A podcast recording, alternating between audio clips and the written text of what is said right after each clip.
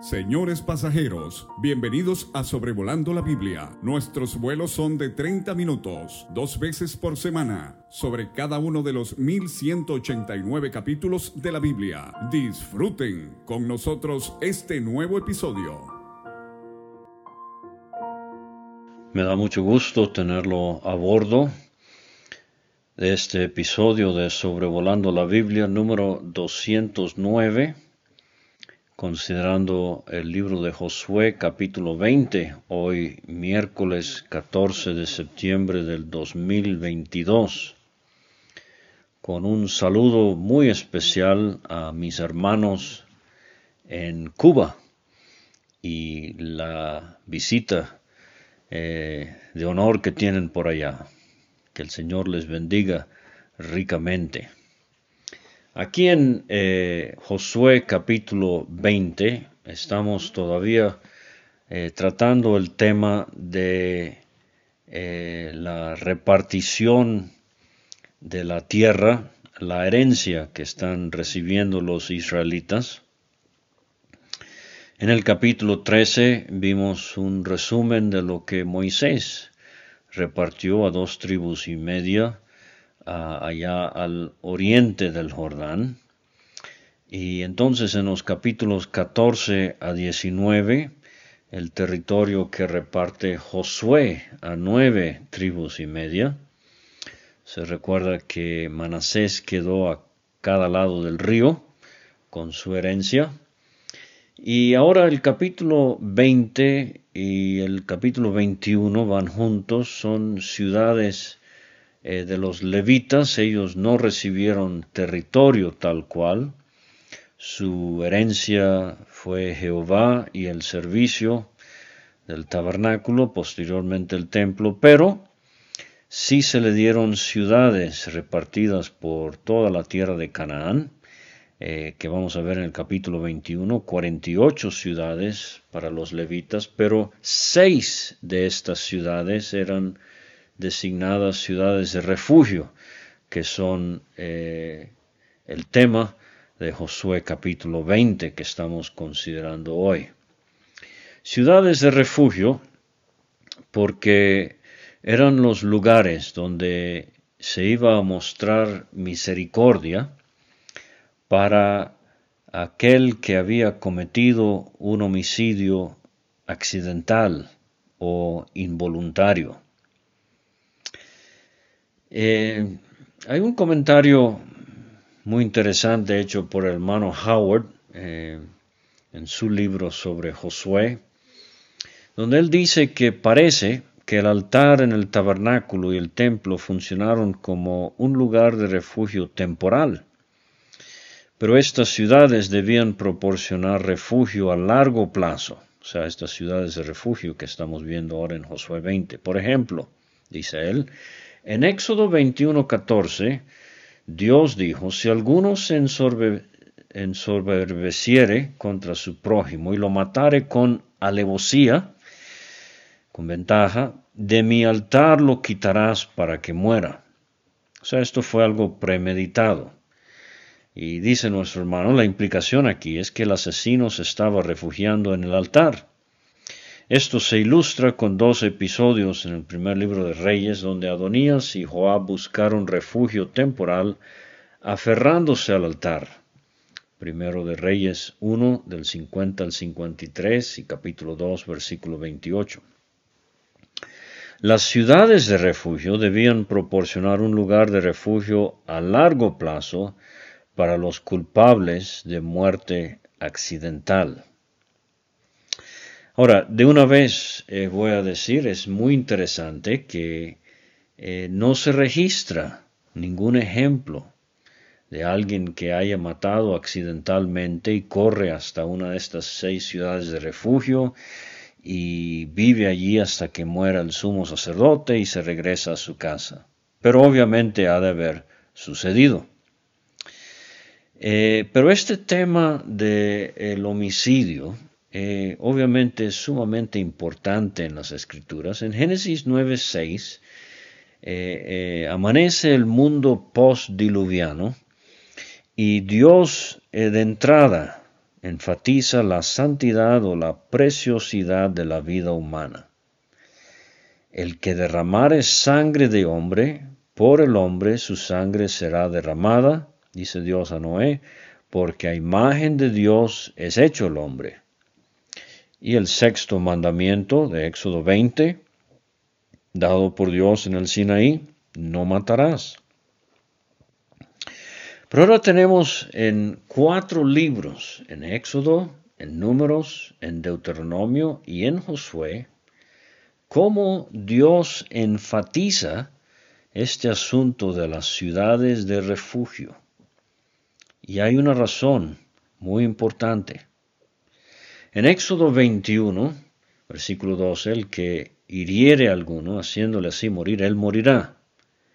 Mas el que no pretendía herirlo, sino que Dios lo puso en sus manos, entonces yo te señalaré lugar al cual ha de huir. Números enfatiza en el capítulo 35 eh, cómo esto no fue algo planeado. Dice, si casualmente lo empujó sin enemistades, o echó sobre él cualquier instrumento sin acechanzas, o bien sin verlo hizo caer sobre él alguna piedra que pudo matarlo y muriere, y él no era su enemigo, ni procuraba su mal. Eh, entonces, con estas expresiones eh, se está enfatizando que aunque mató, no lo hizo de manera premeditada. Y en el Deuteronomio 4 eh, y capítulo 19 se menciona otra vez este tema en el versículo 3 del capítulo 19 se enfatiza arreglarás los caminos.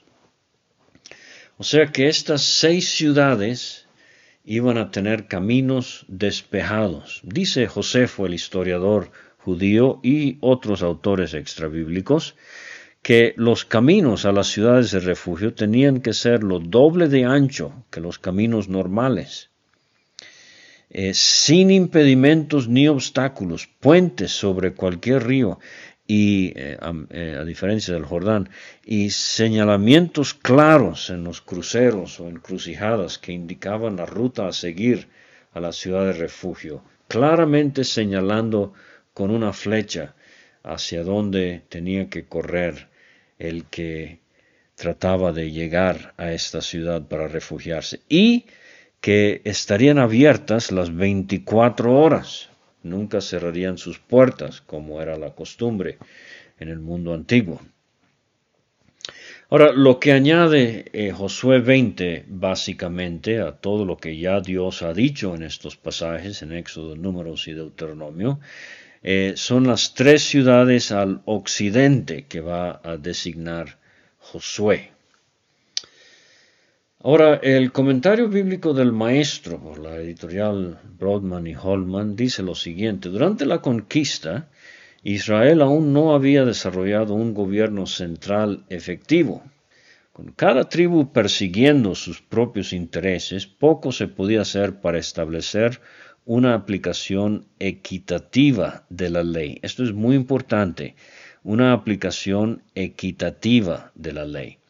Principalmente, cada familia o clan tenía que proteger a sus propios miembros de acuerdo con la ley de las represalias, la lex talonis. Esta es una ley que aplicaba en muchas culturas del mundo antiguo. La ley de talión, talión es la palabra igual en latín, eh, la retribución para el culpable era semejante al castigo. Y esto se describe en Deuteronomio 19, 21, vida por vida, ojo por ojo, diente por diente, mano por mano, pie por pie. Rara vez se hacía una distinción entre asesinato y homicidio involuntario. Fíjense en esto, hay una diferencia. Dios ve lo serio que es un homicidio pero hay una diferencia entre un asesinato planeado, premeditado, y un homicidio involuntario, accidental. Las disputas de sangre a menudo resultaron cuando una familia en duelo ejecutaba a un hombre que había matado sin querer a uno de sus miembros. En un esfuerzo por frenar tales excesos, se establecieron tres ciudades de refugio a cada lado del Jordán. Un hombre acusado podía encontrar refugio allí si pudiera convencer a los ancianos de la ciudad, a los jueces, de que no era culpable de asesinato premeditado. No ve apreciado oyente, Dios es justo, y cuando Él castiga, lo hace con un castigo justo. Él nunca se pasa, ni más ni menos. Pero nosotros sí. Nosotros, eh, debido al pecado, nos vamos al extremo. Y si a alguien le sacaron un ojo, lo vamos a dejar con dos ojos de vidrio. Y si a alguien le sacaron un diente, lo vamos a dejar con dientes postizos inferiores y superiores. Si alguien lo mataron, la venganza es matar y mutilar y exhibir. Si alguien le cortaron una mano, nuestra reacción es querer mocharle los dos brazos. Si alguien le cortaron un pie, nosotros quisiéramos eh, cortarle ambas piernas. ¿Me explico? Entonces las ciudades de refugio es una manera en que Dios está queriendo enseñar a su pueblo la necesidad de discernir entre lo que fue premeditado y lo que fue accidental. Ahora, el capítulo es muy corto, como usted ya quizás se dio cuenta. Eh, versículos 1 a 6, Josué explica lo de las ciudades de refugio, y versículos 7 a 9, Josué especifica cuáles son las ciudades de refugio. Muy sencillo. Josué explica, versículos 1 a 6, Josué especifica, versículos 7 a 9. Versículo 1 dice, habló Jehová a Josué diciendo, habla a los hijos de Israel y diles, señalaos las ciudades de refugio, de las cuales yo os hablé por medio de Moisés, eso está allá en Deuteronomio 4, para que se acoja allí el homicida que matare a alguno por accidente y no a sabiendas, y os servirán de refugio contra el vengador de la sangre. Ahora, este vengador de la sangre no era cualquier fulano que vio eh, algún homicidio y él agarra un machete o una roca y va tras el que vio matar y lo mata. No, no, no. En Israel, como en otras culturas, el vengador de la sangre era el pariente aceptado e indicado para tomar cartas en el asunto. Esta palabra vengador es la palabra hebrea goel. En la concordancia Strong es eh, la palabra con el número 1350. Eh, Aparece unas 100 veces en la Biblia. Un poquito más. Pero fíjese esto. A veces Goel significa pariente vengador. Trece veces. Y la mayoría de las veces, 88 veces, significa pariente redentor. Entonces, por una parte, era un pariente que podía vengar, pero por otra parte, era un pariente que podía redimir. Aquí tenemos el pariente vengador en Josué 20, pero en Levítico 25, en cuanto al año del jubileo, tenemos el pariente redentor que redimía la heredad del ah, que había perdido un familiar o redimía al familiar que había caído en esclavitud por deudas que no podía saldar o levantaba la descendencia de un hermano difunto, o sea, se casaba con la viuda, eh, la ley del levirato. Y el caso clásico aquí, usted ya lo está meditando es vos en Ruth capítulo 4. Entonces, eh, de entrada aquí tenemos en esta palabra Goel un hermoso resumen del bendito, glorioso mensaje del Evangelio. Goel, como pariente vengador, es la santa ley de Dios que anda detrás del pecador para darle la sentencia que merece, el castigo eterno. Pero el pariente redentor nos habla de la gracia personificada en la persona de Cristo, que quiere extender la misericordia, la gracia, el perdón al pecador culpable y salvarlo, refugiarlo eternamente y para siempre. Más en un momento. Versículo 4. El que se acogiere a alguna de aquellas ciudades, se presentará a la puerta de la, de la ciudad y expondrá sus razones y lo puedo ver sin aliento de tanto correr. Y, él escucha los pasos del que viene atrás y la desesperación. Ellos le recibirán consigo dentro de la ciudad y le darán lugar para que habite con ellos. Si el vengador de la sangre le siguiere, no entregarán en su mano al homicida, por cuanto hirió a su prójimo por accidente y no tuvo con él ninguna enemistad antes.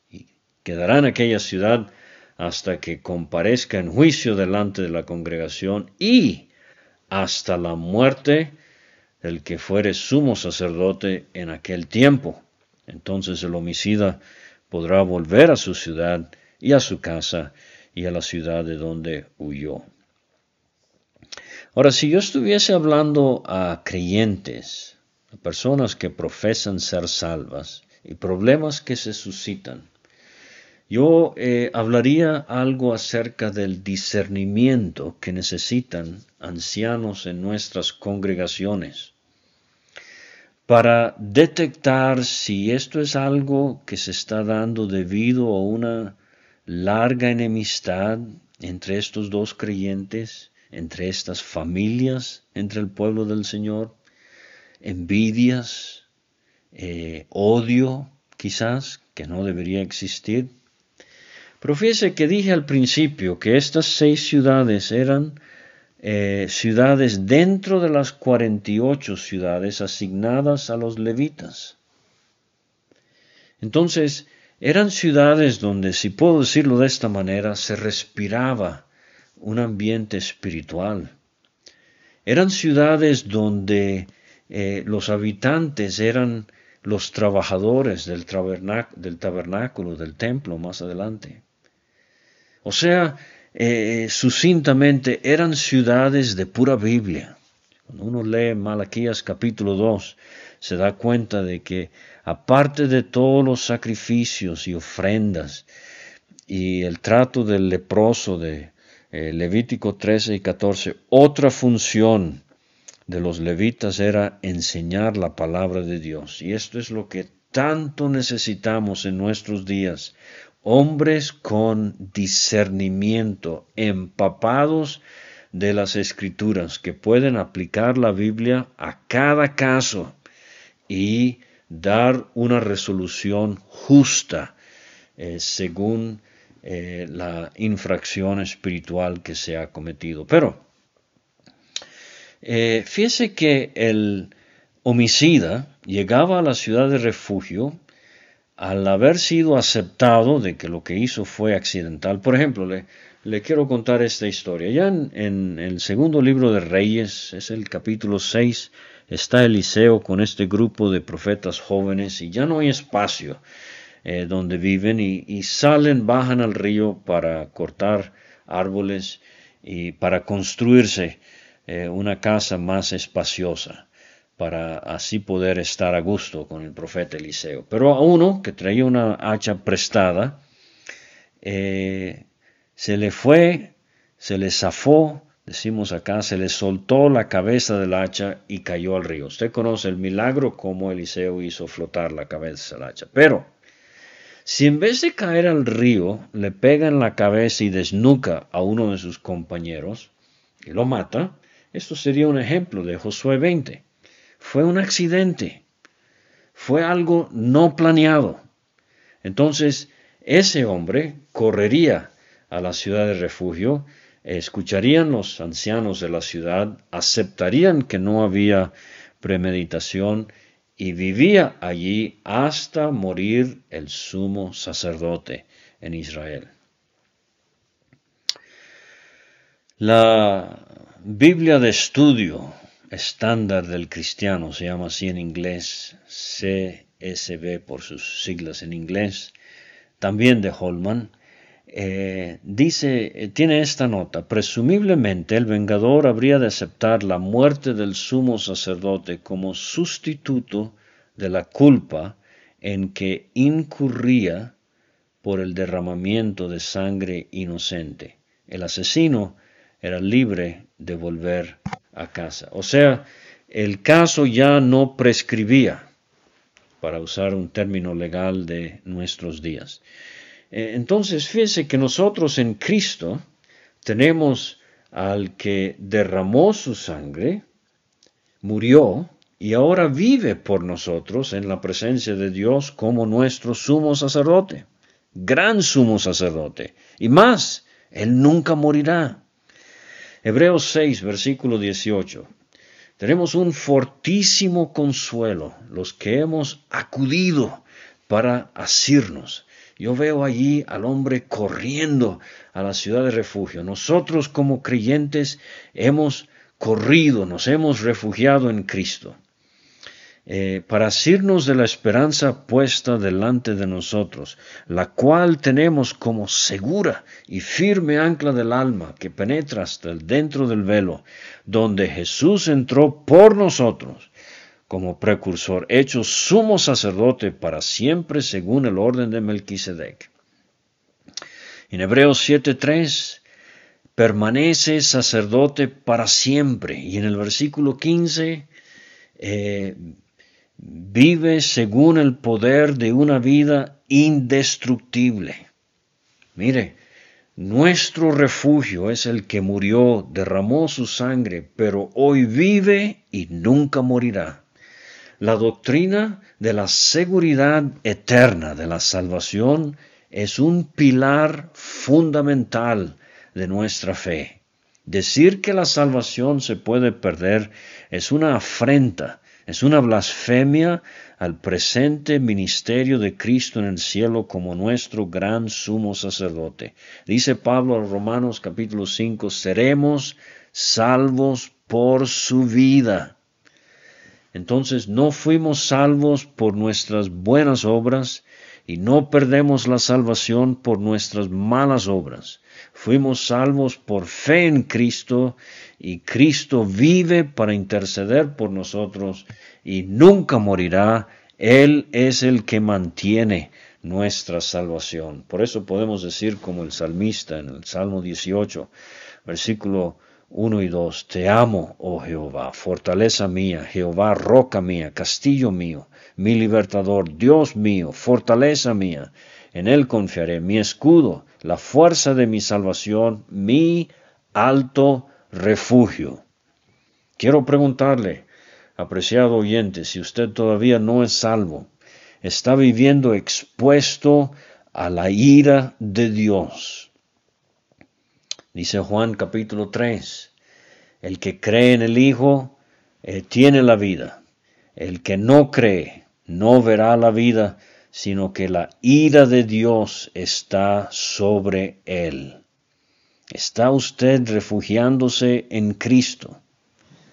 Bueno, más de eso en un momento. Versículos 7 a 9, Josué especifica cuáles serían las ciudades de refugio.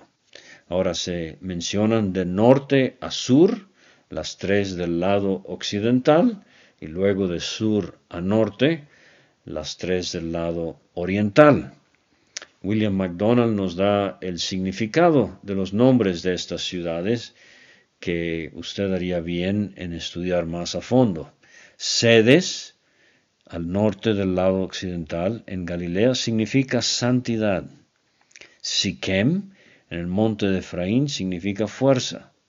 Kiriat Arba, que es Hebrón, Hebrón significa comunión. Al otro lado del Jordán, del sur al norte, Beser, en el desierto, significa estímulo, ánimo.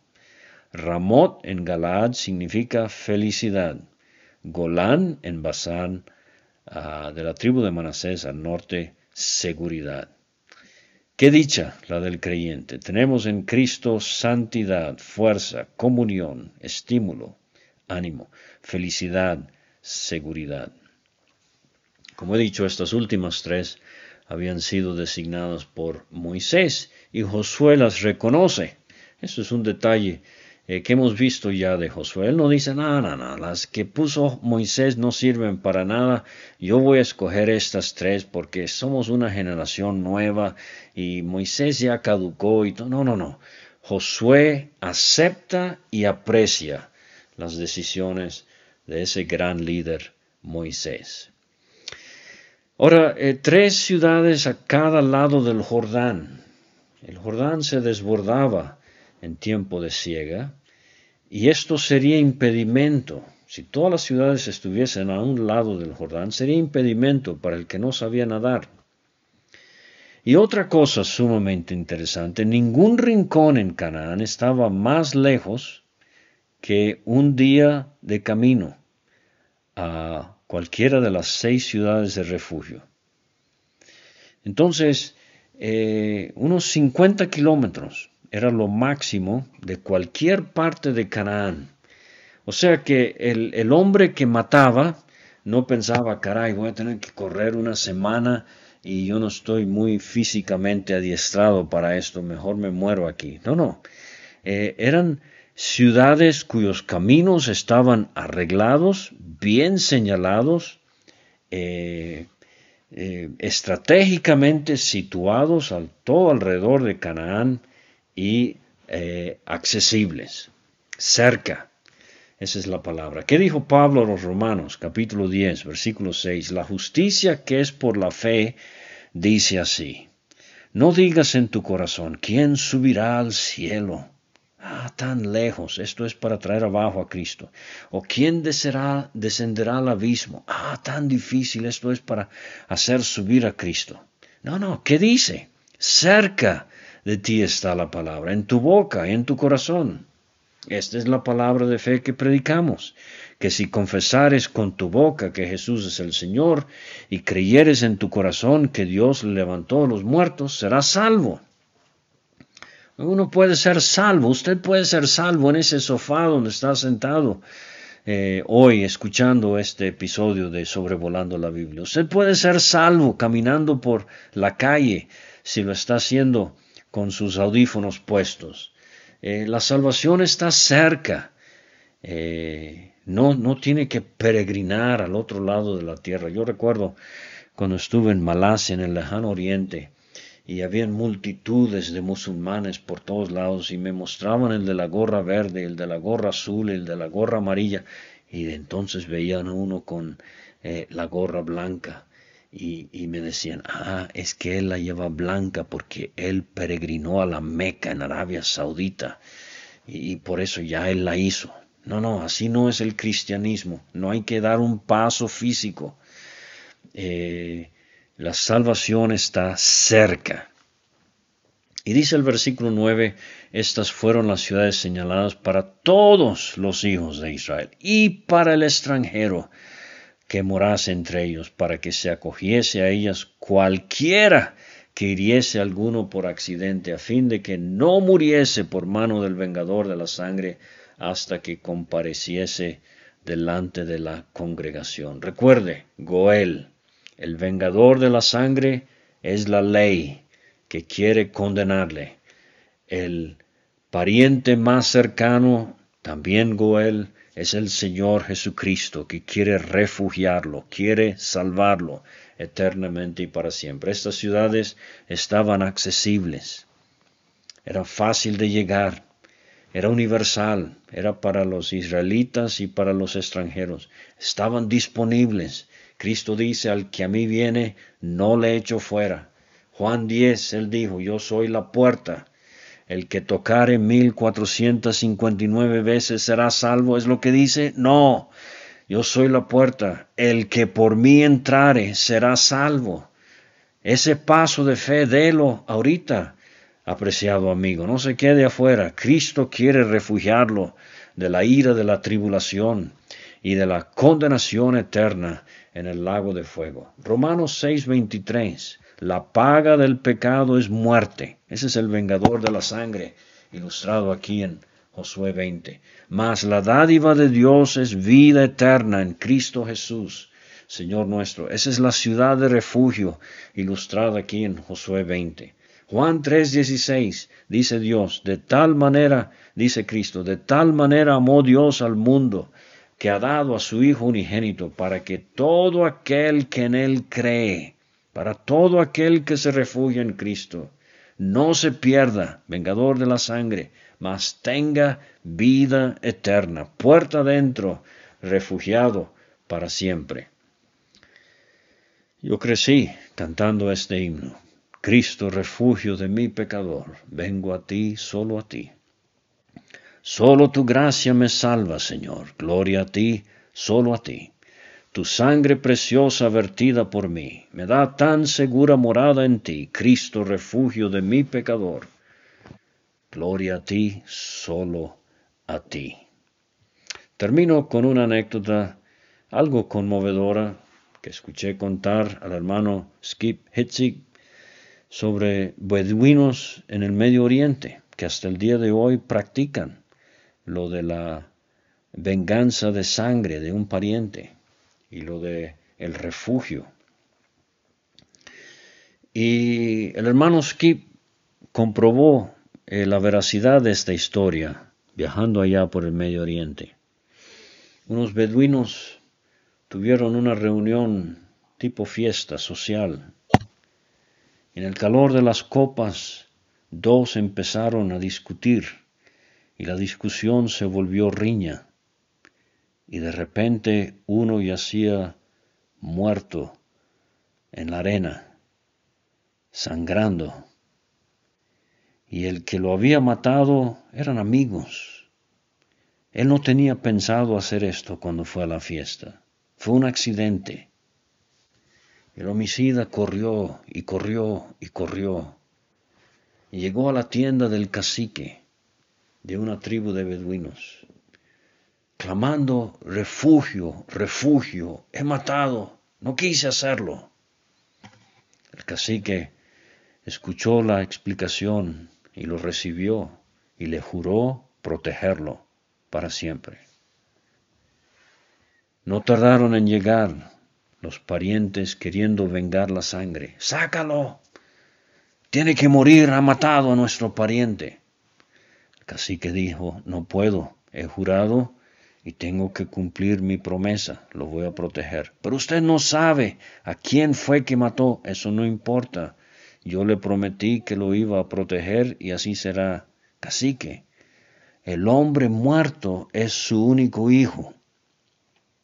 Conmovido, el cacique bajó el rostro, puso su cara en sus manos y dio un una exclamación de profundo compungimiento y dolor. Volvió a enderezarse y dirigió sus palabras al homicida ahí en su tienda y le dijo, mataste a mi hijo, te voy a adoptar como mi hijo y cuando yo muera, todo lo mío será tuyo. Esta es una hermosa ilustración de lo que sucedió en la cruz, apreciado oyente. Nosotros tuvimos la culpa de que haya muerto el Señor Jesucristo. Pero en vez de darnos lo que merecíamos, Dios ha decidido adoptarnos y hacernos herederos, bendecidos por pura gracia alcanzados por misericordia.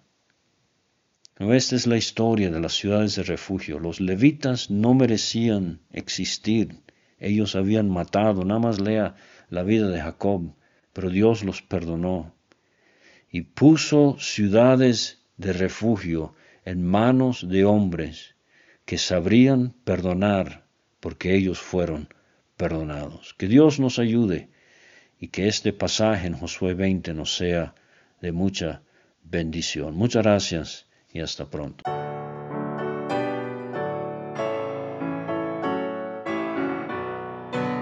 Muchas gracias por escuchar. Puede conseguir todos los episodios de Sobrevolando la Biblia en aplicaciones de podcast como Spotify o Pocket Cast para recibir dos audios por semana a su WhatsApp. Envíe un mensaje al más 52 322 349 2258 y no olvide añadir este número a sus contactos. Hasta la próxima.